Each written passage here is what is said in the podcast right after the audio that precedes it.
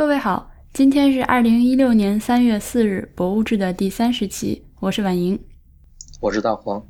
博物志 Music Log 是 IPN 播客网络旗下的节目，我们的网址是博物志点 FM，推荐大家使用泛用型播客客户端订阅收听，因为这是第一时间听到我们节目的方法。关于客户端的推荐，请您访问 IPN 点 LI 斜杠 FAQ。如果您喜欢我们的节目，欢迎您加入博物志会员计划。关于会员计划的详情，请您访问博物志点 FM 斜杠 Member。嗯，刚刚那个叮的一声，是我家现在有只猫，是我没有办法控制它呆着不动以及不发出声音。它脖子上有一个小铃铛，然后是它的主人给它挂上去的，我也拿不掉，所以就听到了吗？就是那个小声音。它是它是叫猎户座吗？它叫。它为什么叫猎户座？哎，你你看过《黑衣人》吗？看过《黑衣人二》。哦，《黑衣人一》里面有一只猫。嗯。那个猫，那个猫叫猎户座，然后它的脖子上那个铃铛下面有一个装饰物，是个球。OK。然后那个球里面是宇宙。OK。嗯。就真宇宙是吗？对。然后呃，是是这样，就是啊，我要剧透嘛？不过那电影这么多年了。你说吧。就是那个猫的主人也是个外星人了，但是假装的伪装在地球上的人类。嗯，他死的时候就跟那个黑衣人说，就当时两个黑衣人说说，呃，宇宙反正是跟宇宙很很相关的一个很重要的一个秘密，还是一个一个一个什么东西，反正宇宙就在猎户座的腰带上。嗯，猎户座腰带就是我知道，对，那那三颗星星，嗯。对对对，就是很长时间他们都搞不清楚，嗯，猎户座腰带究竟是什么？最后那个是那个猫的链子，好吧。所以你这个猫在那儿叮叮当啷的，猎户座你好。嗯，那个反馈反馈，第一篇听众反馈叫“熊猫一点也不萌”，这是他的呃邮件标题。你非要来回捯饬这？不是不是，我想说。真的不是我想继续说熊猫这件事情，是是听众反馈的标题叫“熊猫一点也不萌”。这位曾经居住在北京南部某小区的高先生吧，我想给我们发来了反馈。他是听了上一期我们讲关于小区的那一期，然后他就把他们家小区的照片和结构给我们解释了一下，就说。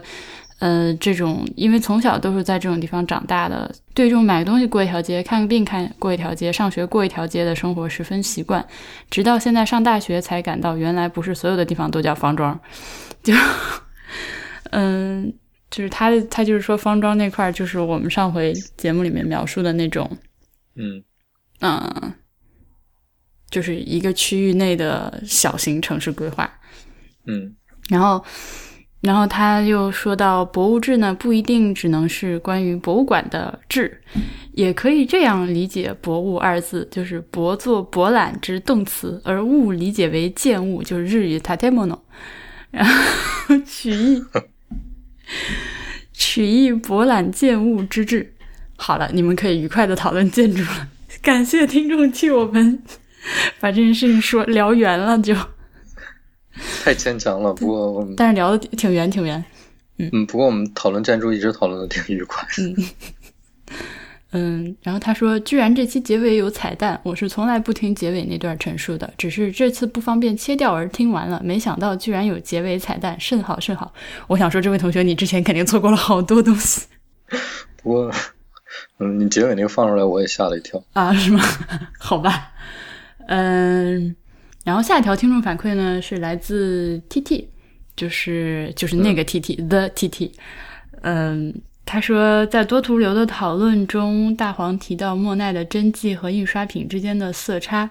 多年前去奥赛美术馆看到雷诺阿的墨呃煎饼磨坊的舞会，尽管在更多年前在各种画册都看到过，然而站在真迹面前仍颇受震撼。洒落在人身上的点点阳光真的是流淌着的，会动的。我一米半的身高，这位同学，我一米半的身高站在一米七五的作品之前，可以说是完全沉浸其中。这些都是印刷品不能给的。走出展厅，按习惯去看看纪念品商店，呵呵，所有明信片和画册都顿时不堪入目。真迹或者原作的概念在摄影术在摄影术出现之后变得微妙。在当代艺术的语境中，甚至被瓦解掉了。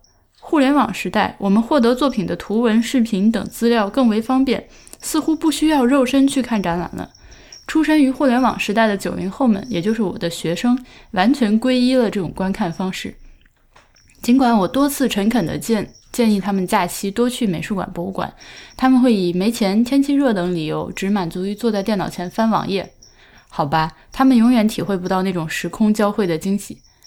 再次回到多年前，我仍然是个理科生的时候，在巴黎的 Cité de la Musique 的地下展厅，看到 Sadan Afif 的 Power Chords。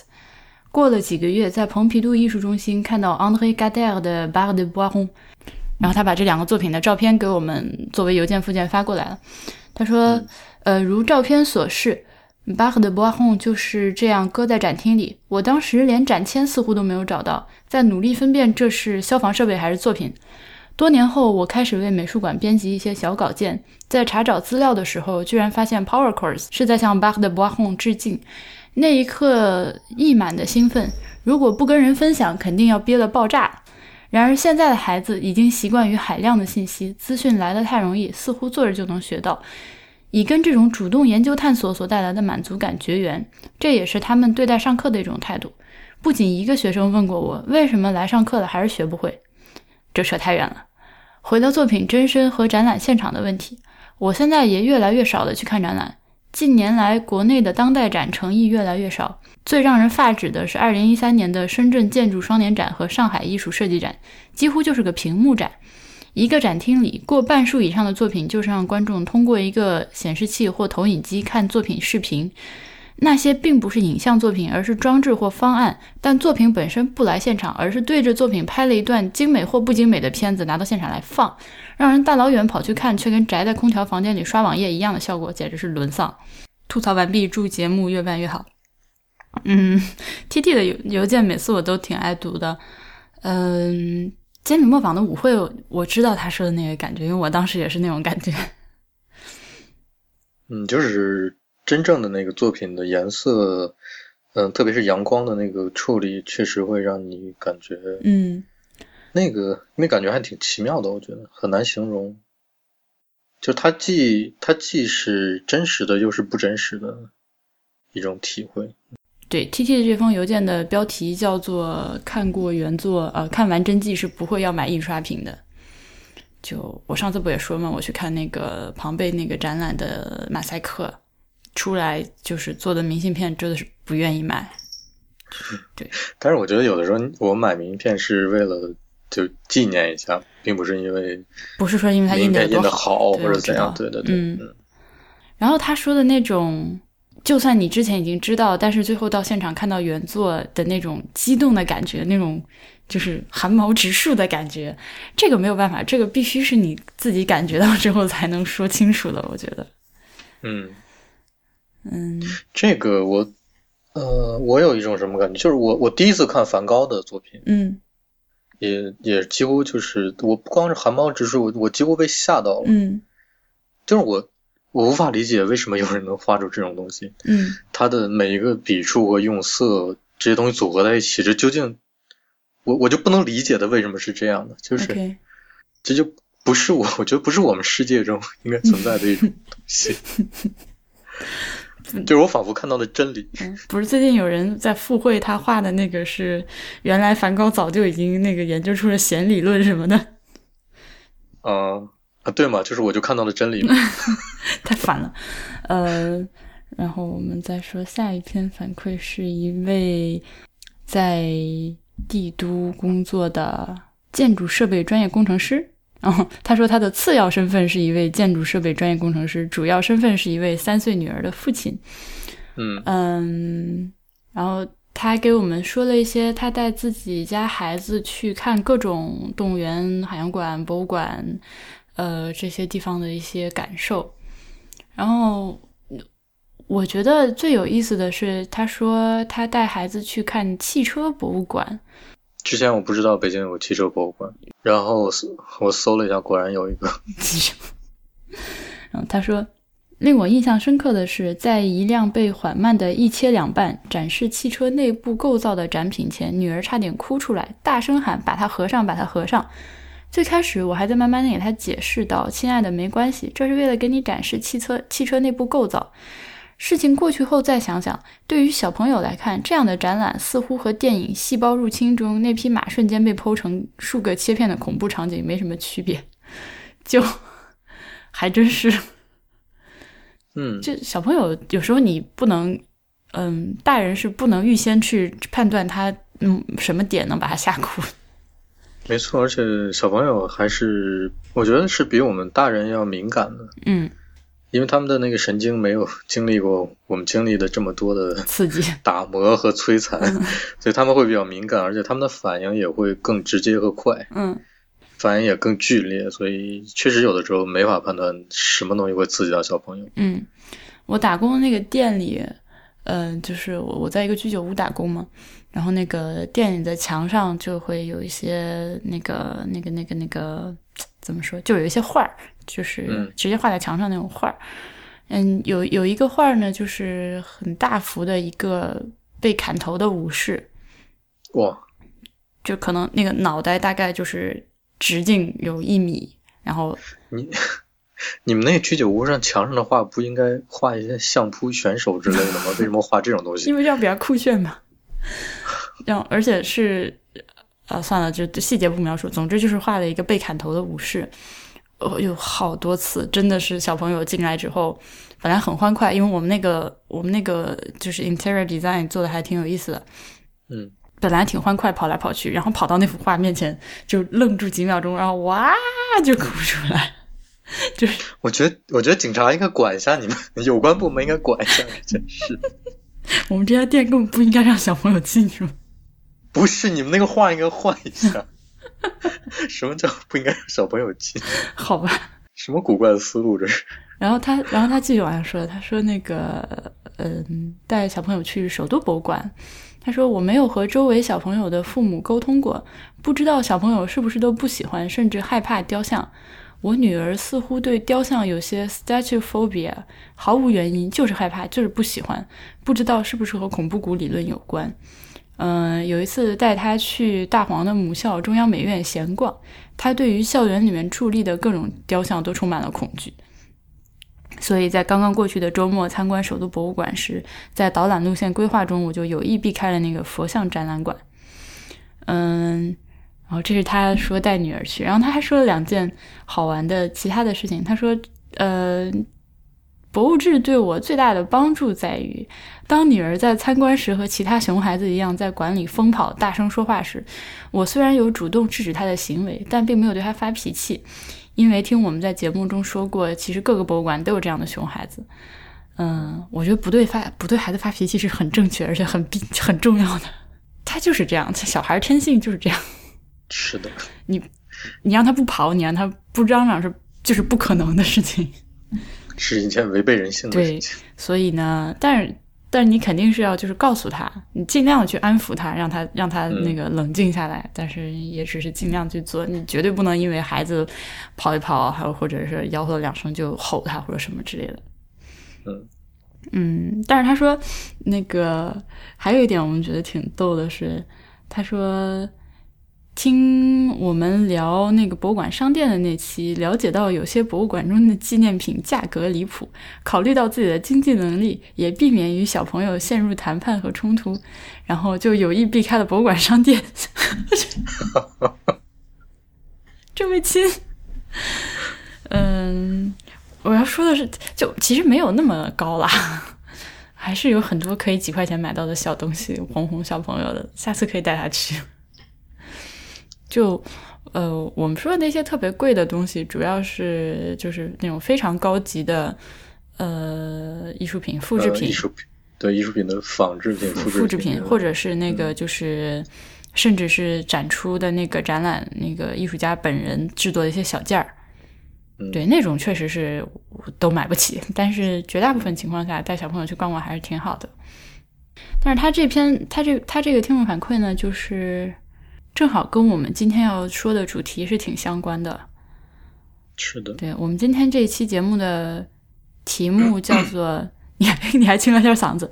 我们今天这期节目的题目叫做“给我一杯酒，让我压压惊”，就是不是给我一杯二锅头吗？不，我们我们不要把酒搞这么局限。总总之就是呃，讲那些会吓到你的展览和博物馆们。嗯，但首先我想提一个问题：为什么喝酒就能压惊呢？我觉得我我觉得喝酒是让你身体内的其他神经也跟着紧张起来，然后呢？就是是就是你整个所有的神经都比较紧张，然后你的那个惊吓就显得没有那么突出了。哦，哎，我胡说呢，有点道理，因为是吗？因为就是，嗯、我就是从小就是看电影嘛，就是这个西方的电影里面，就是发生了什么沮丧啊，或者是害怕啊，或者什么样这种情绪大起大落的时候，他说 I need a drink，就是什么我我要喝你们这儿酒精浓度最高的那一款，然后就完全就我就会觉得你喝完酒之后根本不是放松的感觉，是，还有一点可能是酒精可能会使人的那个神经比较麻麻木，嗯，就是麻痹一点，就你的那个反应就没有那么激烈了。，你知道有、啊、其实你知道有些人喝完酒之后他是会就是心跳就咚咚咚咚咚那样的，对啊对啊，对啊，嗯那你是会喝喝酒、喝咖啡、吃巧克力都会。好吧。嗯，顺便跟大家普及一个非常重要的常识：被摄魂怪袭击了之后，一定要吃一块巧克力。好，对不起。黑线，很多黑线。然 后嗯，所以我们从哪儿开始说？嗯，我我我从小时候开始说吧。嗯，因为那天我们我们也讨我们讨论一个另外一个话题，嗯就是我们第一次进博物馆的时候是什么时候，然后是什么样的一个经历。但是你们说都有点想不起来了。我是能想起来的，因为我我在节目里说过，我我大概在小学比较低幼的那几个年级的一两年里面，呃，有有经常去黑龙江的那个自然博物馆，嗯然后我为什么至今仍然能记住那个跟那个博物馆有关的事情呢？就是展品什么的那些信息我，我我基本上都不太能够记住了。但是我有一个感受，就是我在里面经常会感到害怕。嗯呃，这其实听起来挺奇怪的啊，就是为什么 为什么一个小朋友在里面感到害怕，还会经常去好像受自己找刺激？嗯，但是不是了，就是我回想了一下，我为什么会害怕，嗯可能最直接的原因就是人少。嗯就很大的一个博物馆空间里面有很多的展厅，而我都清楚那里面几乎都没有什么人，顶多也就一两个人那样子。然后可能这个会对我造成一个害怕，我觉得有一两个人比空无一人更可怕。好吧？但是我本身就对那些展品又很感兴趣，所以这两个综合在一起，我还是会还是会去。嗯，万言，你觉得呢？你觉得？我很理解啊，而且你已经不是第一次，我我们俩都不是第一次在节目里面吐槽黑龙江省自然博物馆。它对我造成一个什么样的影响呢？就是我之前在节目里说，它有一个那个能够人呃参观者能够进入的，两边都是玻璃的，三面都是玻璃围墙的，呃，然后玻璃围墙里面是就等于是参观者的外面、嗯是那个动物标本的一个他做的一个那个布置嘛。嗯，就跟斯内普的地下教室一样。对对对，然后一个是这个，另外一个就是自然博物馆里有很多巨型那个恐龙的，呃骨骨骨架的那个展品，嗯然后这两个东西让我直到现在看到类似的东西，仍然会觉得有点心机。就是我我如果在一个恐龙博物馆里面对一个恐龙骨架，其实我周围有很多人，我有的时候也会觉得有点怪怪的感觉，嗯，其实我也是，嗯对。是吗？我我以为这是 这是由于我小时候的经历造成的一个结果。怎么说呢？就是像标本、骨架这种东西放在面前，我总觉得它下一秒会动起来，嗯，这是我害怕的点。我不知道你是不是？我很难，我很难讲，因为因为我刚才说了，有可能是我小我小的时候那个对于没人的那个害怕的嗯那个情绪，一直能够影响到我现在，嗯所以我那这是小时候，那你长大之后怕什么呀？你现在怕什么？我现在进博物馆里有一点怵的是那种，就我们之前说过那种进入式体验里面，嗯呃，那种布置的展品，它经常会用到一些人的模特，嗯，是有的时候我到那种环境里面，我会觉得有点害怕。这个 就就呃，可能是刚才那个听众反馈里面提到的那个恐怖谷理论的一个影响吧，我觉得。嗯呃，模特这个东西绝对是我个人逛博物馆的恐怖来源 number one，就是超害怕。任何就是人形的东西。这个从哪儿说起呢？我们要不要给大家介绍一下这个恐怖谷理论？嗯，那好，那你来介绍吧。嗯，就是简单说吧，就是它是一个讨论，嗯，就是机器人的这么一个理论。嗯，呃，从从一个最原始的没有任何人的形态的那种工业机器人，嗯，到跟人百分之百的近似的这么一个机器人之间，如果画一条线的话，或者说我们把它理解成一个一个一个地面的话，就是你把人机器人做的越像人。就是越类人越近似人，人人类对这个机器人的好感度就会攀升。嗯，就是你你可以想象这个地面就越来越高越来越高，变成个上坡。嗯，但是到了一个点，就是这个机器人很像人了，但就有那么一点儿不像人的时候，嗯，人对它的好感度会经经历一个特别。呃，夸张的急转直下，嗯，就马上要掉进一个山谷里面，直到这个机器人做的和人没有任何区别的时候，人的好感度，人对他的好感度又会回到一个比较好的一个状态，嗯，这就是恐怖谷理论。嗯，这个咱们得举例子，其实挺好理解的。比如我们看电影里面很多那种机器人的形象，嗯，呃，比如星战里面的 C3PO 或者 R2D2 这种，我们会对它很有好感。因为我们知明确的知道它是机器人。嗯。你那边什么声音？是猫从是猫从洗衣机上跳下来的声音。啊，好酷。呃，然后如果这个形象再接近人一点，比如说《终结者》里面那种形象，嗯，我们就会觉得他，就因为他他他已经极其接近人类了，但是还有一些肢体上的。或者说行为上的那种、那种、那种东西，我们能够区分出来，它不是人类。那这种我们就会觉得有一点恐怖。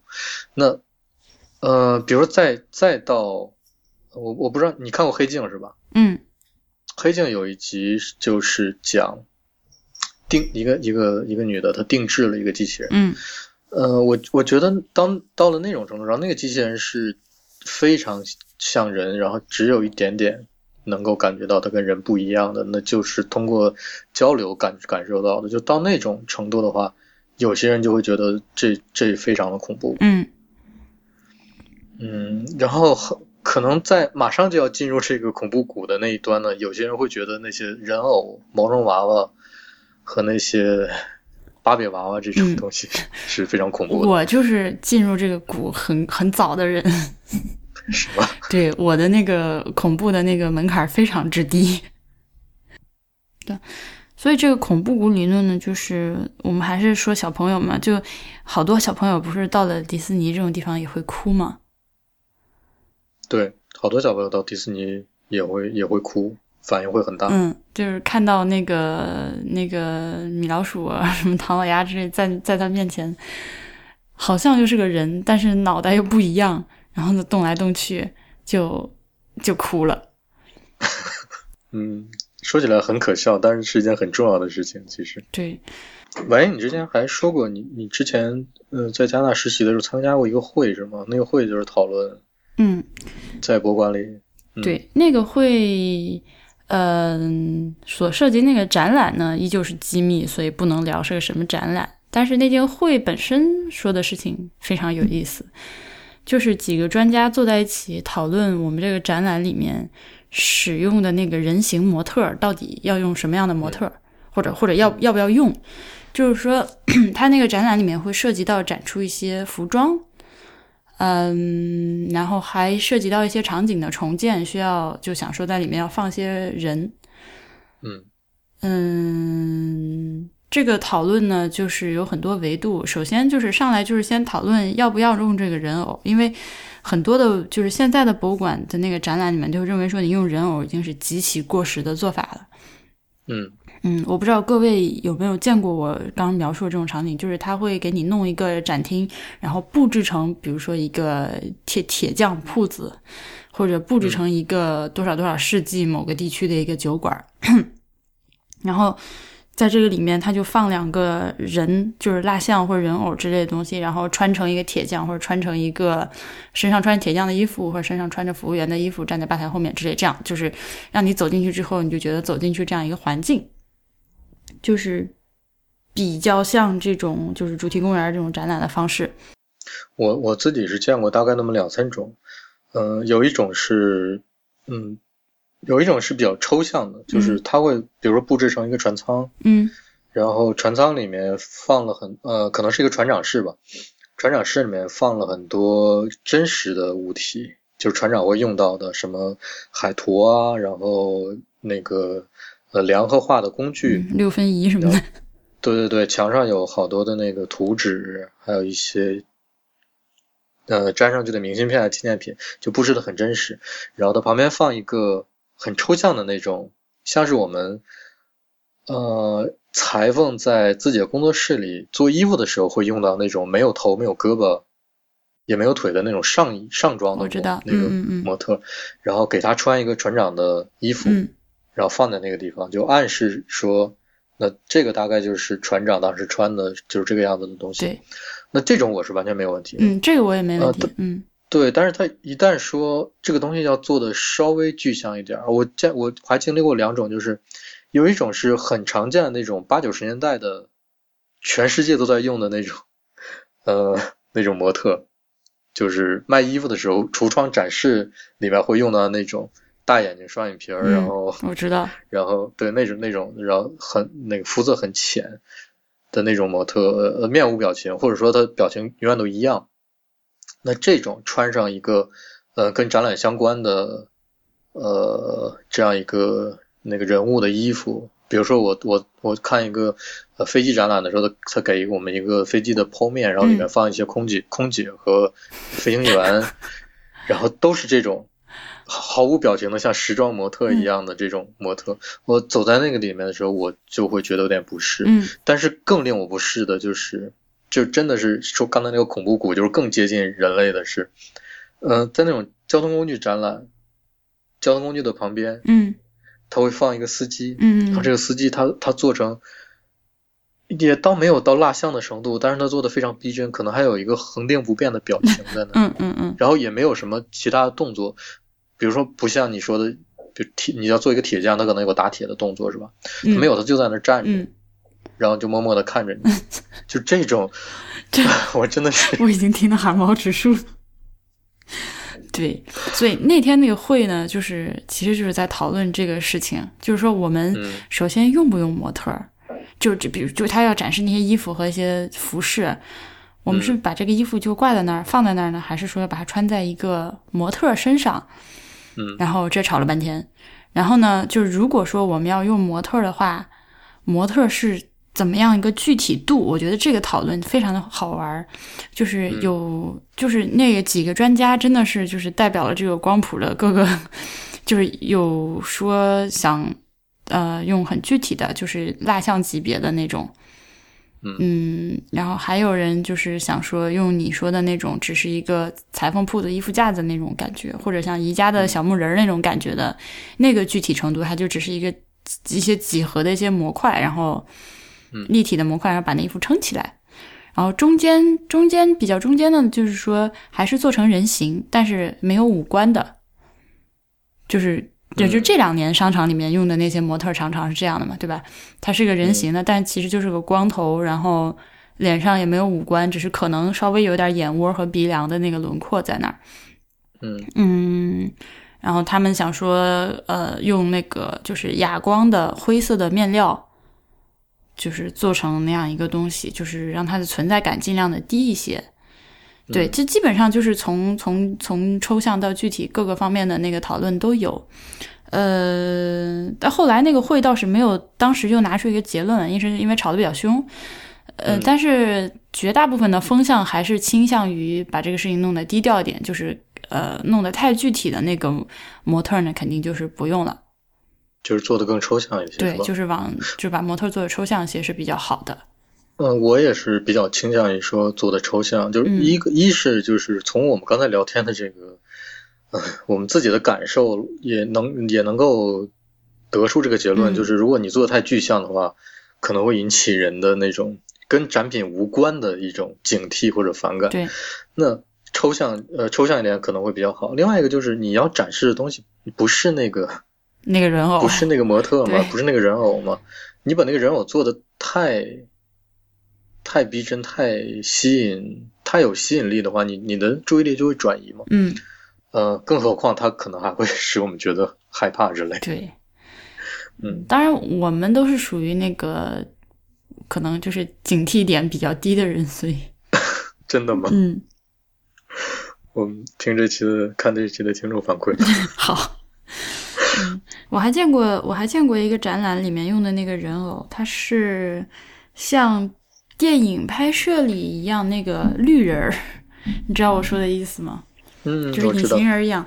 那个，嗯但是很好笑的是，他并没有这个需求，他就是一个正常的军事博物馆。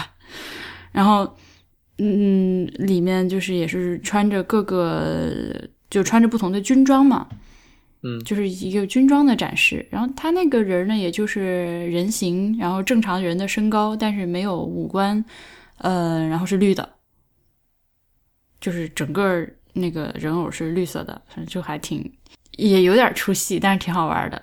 啊，那可能是他们布展的一个点吧，就他们就选了一个颜色和和形式而已，嗯嗯嗯，但也也是比较抽象的，是吧？对，是比较抽象的。反正我个人是比较喜欢这种。对我我还见过那种，就汽车博物馆里面，嗯、他在有一些汽车里面会安置那种，我们做那个汽车碰撞实验会用到那个人，就是它上面有一些点和有一些有一些标志线，能让我们在旁边去观察的时候，根据那些点的和标志线的移动来确定这个人人体在遇到事故的时候会损伤的程度。对，然后他放会放那个人偶进去，也是也是挺有意思的。就他有的时候会做，就像那个剖面一样，把那个车剖开，然后把那个人放进去，他会给你展示说，我们这个车是怎么样来做人体尺度方面的设计啊，还有人体工学方面的设计，这些还是挺有意思的。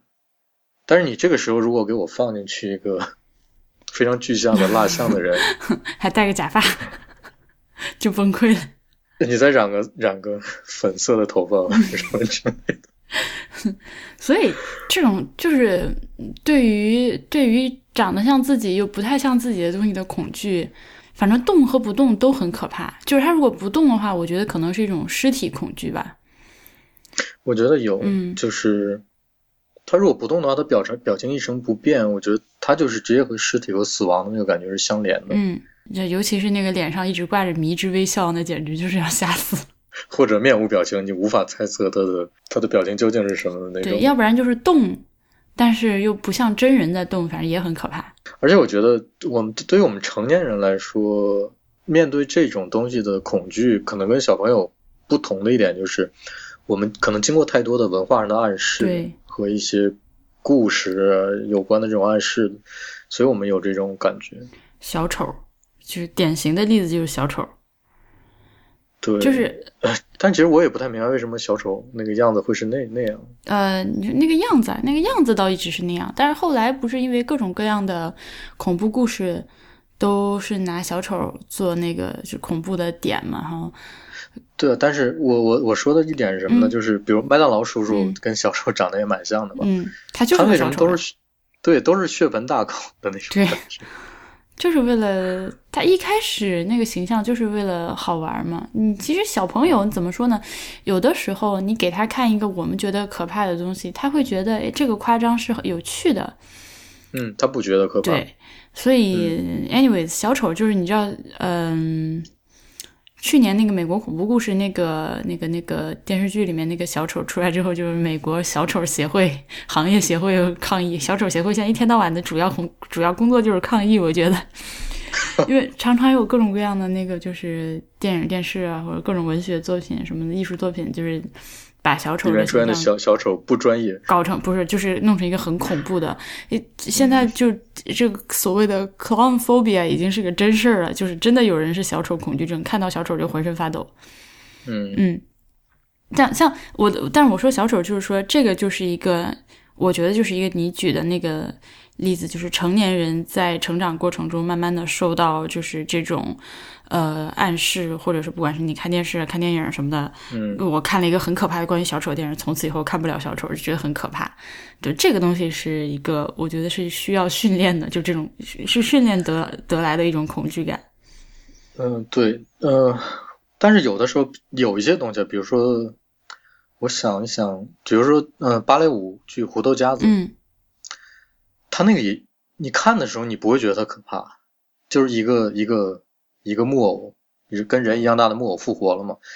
那你看的时候，你会觉得它也没有什么特可怕，你还会觉得就挺温馨、挺有趣的。呃，但是这种东西如果说转移到另外一个场景，就是当你面对一个木偶的时候，你会你就会产生这种恐惧，而且很多那种那种那种就是。我觉得就小丑表演本身，或者有很多马戏团表演本身里面也有那种节目，就是比如演一个操偶师，然后等到晚上的时候，或他的他的套路往往是这样的，就是曹老师白天在给小朋友或者其他的观众表演自己的那个人偶的那个那个戏法，然后把大家逗得很开心，然后他结束之后，他就会马上变成一个非常阴郁的一个情绪，因为我们知道。就是这种做喜剧的，或者做搞笑类的，很多喜剧演员都有忧郁症是吧？都都有忧郁症，因为这个创作真的太难了。好，那等到他他会接下来演，等他回家以后，他就非常的阴郁，非常的消沉，然后可能做一些很无聊的事情就睡觉了。然后这个时候，他的那个白天在演用的那个人偶在旁边。很可能就是低着头坐在墙角，然后这个时候给这个单独的高光，嗯，那个人偶就活了我们还是在聊博物馆是吗？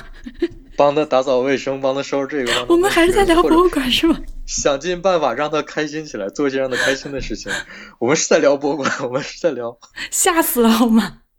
我现在大白天阳光明媚，吓得汗毛直竖。我这已经天黑了，而且我没有开灯。对我，我我是想说，我们的这种。当我们在博物馆里看到一个这种人形的模特的，有的时候产生这种恐惧，就是来源于有的时候来源于我们这些嗯受到的文化上的暗示，还是还是还是挺明显的。Nice save，救救了回来。而且就真的博物馆用到用这些东西的时候，真应该非常慎重的考虑。嗯，有一种情况就是小朋友有很多类似娃娃那样的玩具嘛，嗯。然后在他们的小时候，他们经常自己就赋予这些玩具一些怎么说人性或者说那种灵魂属性的东西在上面。嗯，就是他他会自主的跟这娃娃或者玩具进行沟通和交流，然后把这些娃娃和玩具拟人拟人化、嗯、或者说拟物化。嗯，呃，我我觉得这可能也会造成说我们在成年之后看到有一些类似这种东西，我们会觉得。它可能具有某种这种拟人或者人性倾向的一个原因。有、非常有名的一个美国的漫画叫《卡尔文·霍布斯》，你有没有看过？嗯、没有。就就就我老没文化了，什么都没看过。就卡尔文是一个小男孩，是一个那种核武器级别的小男孩。OK。然后，然后他有一个老虎叫霍布斯。OK。那幅那幅漫画就是画这样一件。东西就是卡尔文，当卡尔文单独和霍布斯在一起的时候，霍布斯就是一个真的老虎，嗯、卡尔文就是一个真的小男孩。啊，当然卡尔文本来就是真的小男孩，就是他们两个就是一切活动都是天马行空的，可以做任何事情。嗯、然后只要第三个人一出现，嗯、那个霍布斯立刻就变回一个毛绒玩具。嗯，嗯，那个啊，好有意思。我特别喜欢看那个漫画，从小我就喜欢看，而。嗯，而且我推荐给所有人看，那个非常有意思的一个东西。嗯、就我不是说这个东西可怕，但是这个东西会给我们造成一种暗示。就像胡桃夹子本身它也不可怕，它给我们的暗示是说这些东西都有可能是有灵魂和活的。但我我不是在这宣传封建迷信，就它会使我们有这种心理暗示了。我我觉得这个、嗯、你这个确实不是在宣传封建迷信，你这是在散播恐怖主义。嗯，此恐怖主义非彼恐怖主义。虽虽然我虽然我知道我们现在跑题比较严重，但是我还是想说，我我比较不能接受动物站起来，就是本来四角形四角那个着地的动物，两脚着地的形象，我都觉得很吓人。就比如比如米老鼠是吗？米老鼠没事儿，因为米老鼠它已经完全不像个老鼠了。它是一个独立于老鼠形象之外的存在。对，不不过老鼠也能站起来。啊，我的，我不想考虑，我不想幻想。对不起，对不起，对不起。回到你刚说的，就是博物馆在做这些选择的时候呢，其实我觉得尤其可能是像那个儿童教育部门的人就会站出来拦。嗯，但是呃，真的是有一有一点我倒是很理解博物馆，就是呃，可能我们人群里面对这些东西的反应是不一样的。对，嗯，就像是迪士迪士尼，他他做那些东西的时候，他不会想到会把一些小朋友吓哭，或者说他即使想。他想到了这些东西可能会引起一些小朋友的不适，但是你说他怎么办呢？你说他就总会有人不喜欢，对吧？对啊，对啊。但这就是属于我觉得是另外一个专业要考虑的问题，就是说，嗯嗯，涉及这种东西的，像一般的展览啊，我觉得像什么，所以会是哪些博物馆这些问题比较严重呢？展示服装服饰的那种吗？哎，不过我我是这这种感觉，就是那种比较专业的展示纺织品和服装的那种博物馆，他们用的还真都是抽象型，没有脑袋的那种。对，用用的还都是真真的都是裁缝用的那种，没有没有躯干的，只是展示服装的那种模特，或者有躯干他也没有头，就是他们他们还真的怎么说呢？我觉得是术业有专攻吧，就是他们觉得他们要展示的是挺明确的，就是这些衣服。然后他们也清楚说，我把这些东西做太具象了，我会影响这种展示逻辑，所以他们就不做。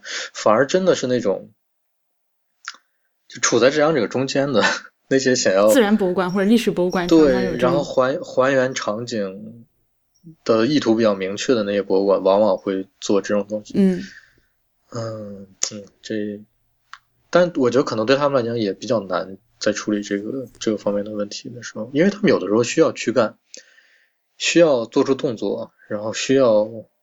我还想到那个，呃，有很多你知道，就是世界各地都有很多那个，呃，娃娃博物馆，专门 doll museum，就是专门展示各种各样的那个，专专门收藏各种各样娃娃的。我勒个去！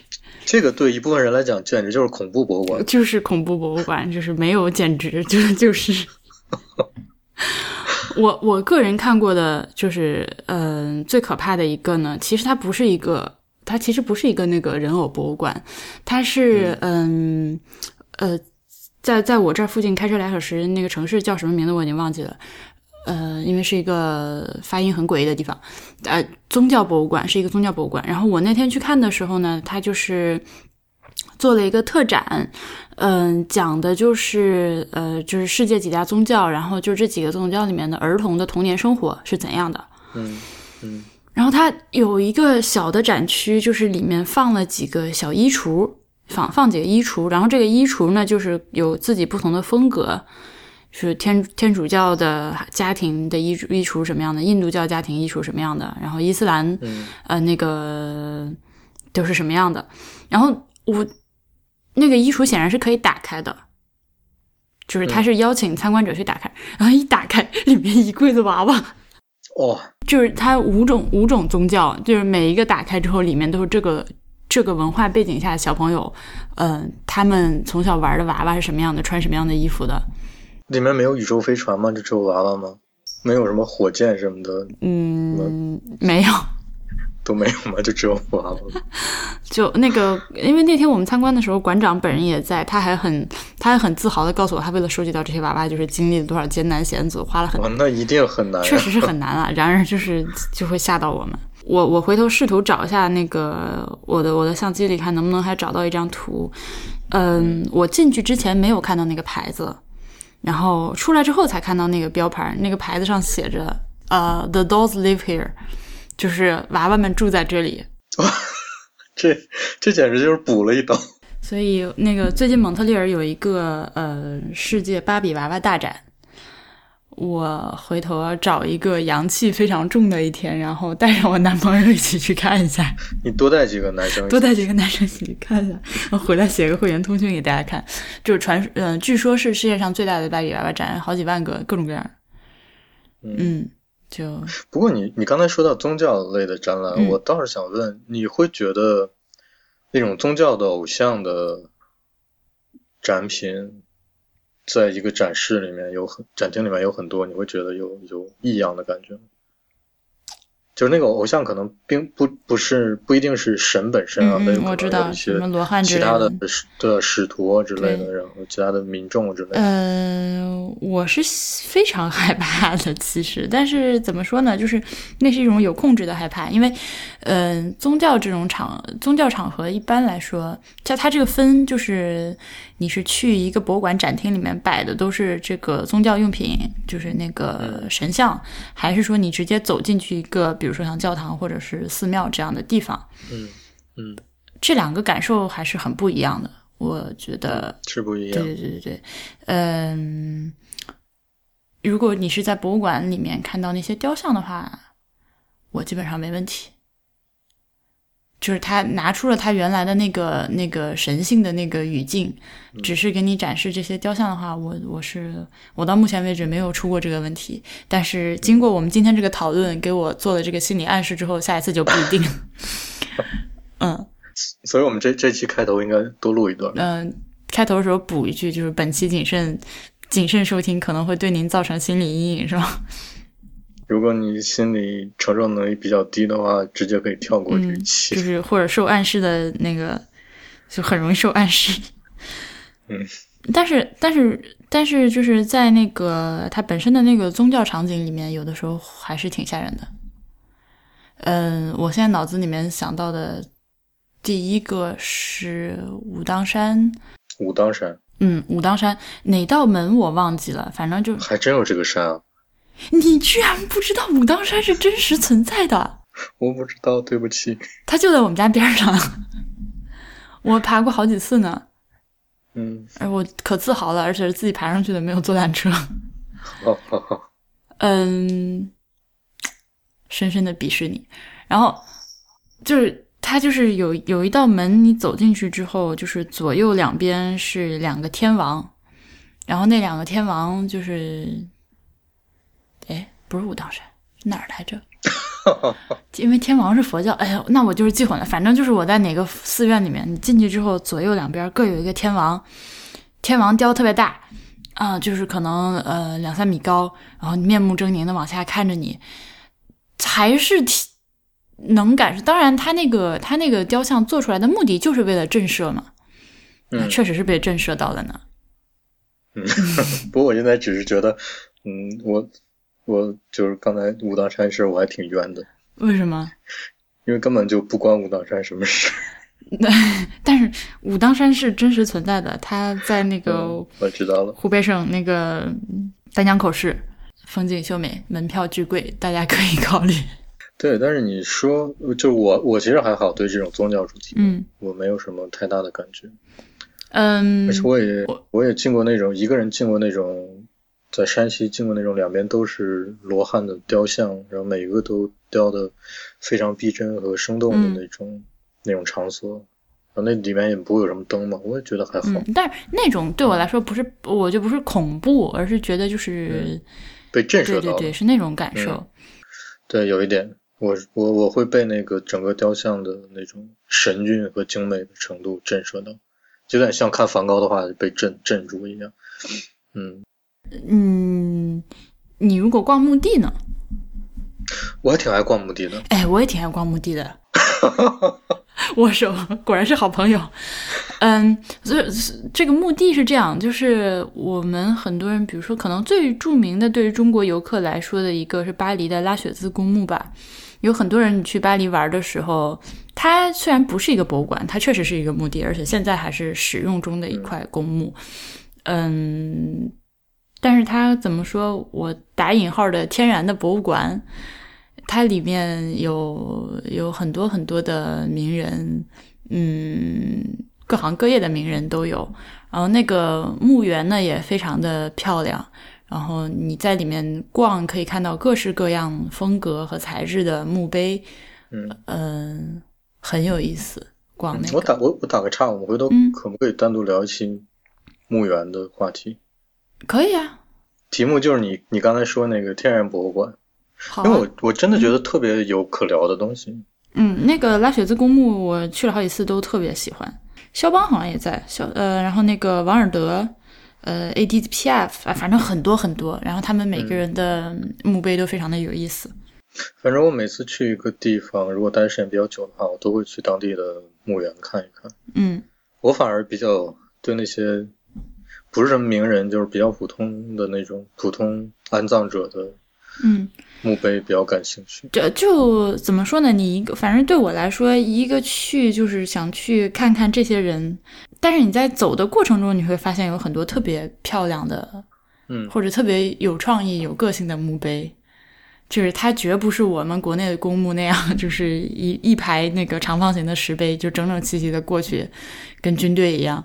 他们这儿每个人都不一样。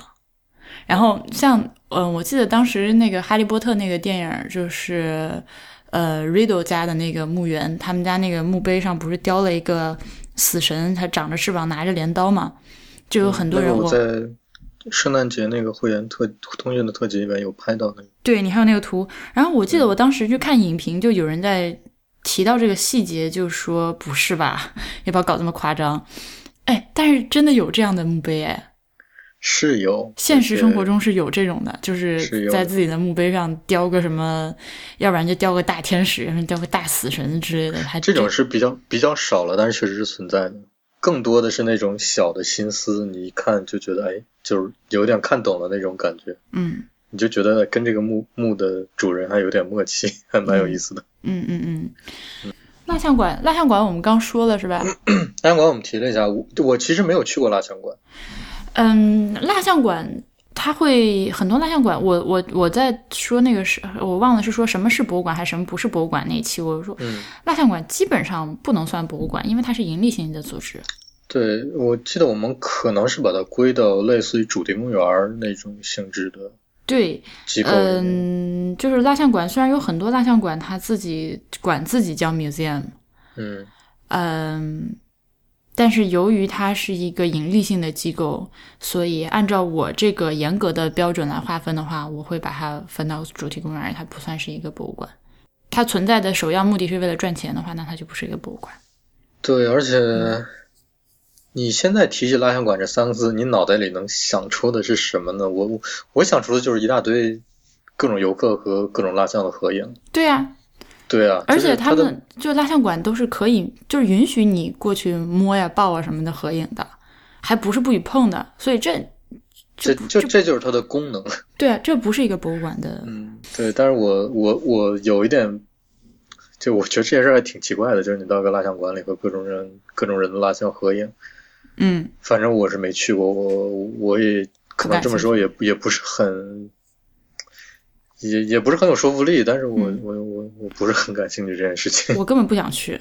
就嗯我现在想到，就是因为蒙特利尔的那个蜡像馆在一个交通非常便利的地方，就是就是从我们家出门，就是下了地铁，就是我说的大冬天都可以穿个单外套出门的那种效果。下了地铁，然后地铁那头出来，直接上到楼顶就是蜡像馆了。但是我从来不想去，因为就觉得而且有一点是，嗯，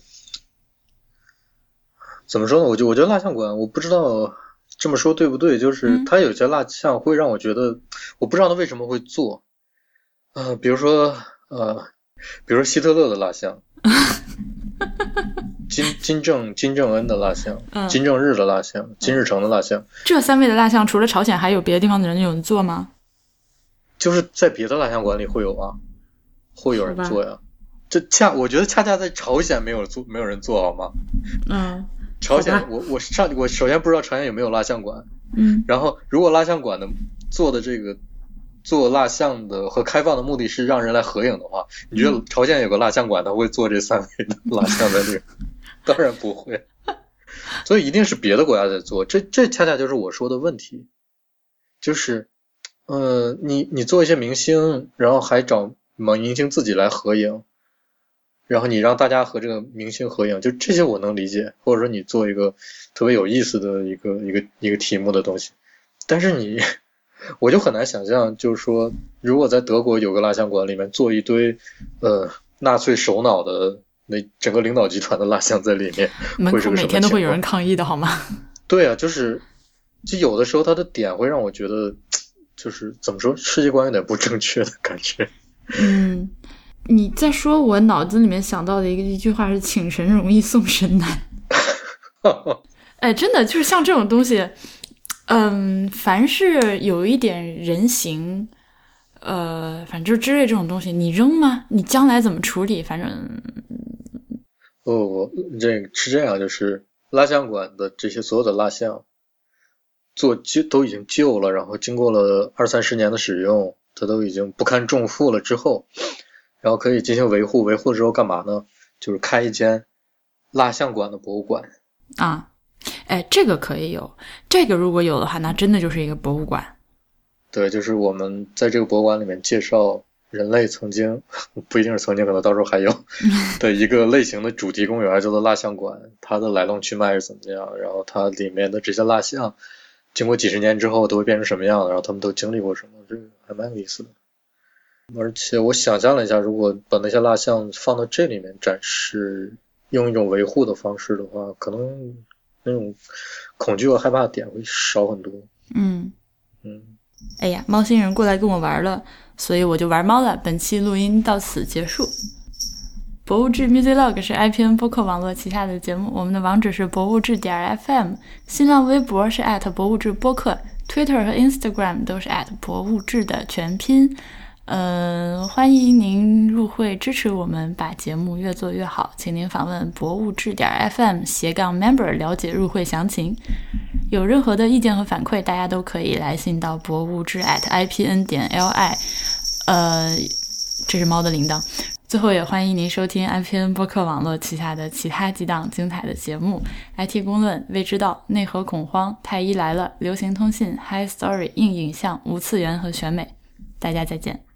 再见。After show 就是报告各位，我本月我本月终于要回国了，好开心！我来加拿大那个两年多，这是第一次回家。哦，真的？对，嗯，此番回国，呃，待的时间挺长吧，待一个多月，然后会到处都跑一跑，就当然也会到各地，就是努力的去博物馆，然后尽量的多去博物馆。因为我我我自己也知道，我已经好几年没有就是呃比较成系统的或者大规模的或者集中的怎么不管怎么说吧，去参观国内的博物馆了，所以可能对过去这几年国内博物馆的新的一些做法，嗯，确实是不了解，所以趁这这次回去，虽然是休假，但是也当出差了，就好好的补补课。嗯嗯，我也是，我从来德国之后，国内博物馆。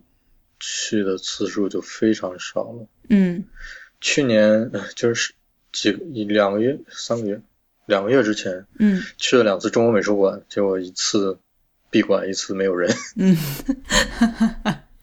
嗯，好吧。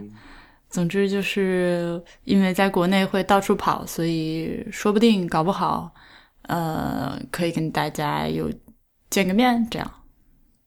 哎呦，算了，还是不说这个话了。嗯。嗯，你要不要去云南采访一下？我我也有在想，但是云南太他妈远了。馆长夫妇，书记夫妇，就云南真的太远了。我除了去干这事，我还有我我还能干啥呀？呃，你去一下那个哪儿？腾冲，去看一下我建的那个博物馆现在是个什么状况。我操！我得，我是得有多爱你才专门跑一趟啊？我觉得你这个程度是可以的。你给报销路费吗，亲？嗯，从昆明走之后的那段路费我来报销。混蛋！嗯，所以，哎，那那好吧，那那个还真的可以写会写一篇会员通讯呢。嗯，不过是很难去了。嗯，那好吧。在乡野山间的感觉。那好吧，就我这么弱逼的人。这我估计你不应该到达不了那个。操。嗯。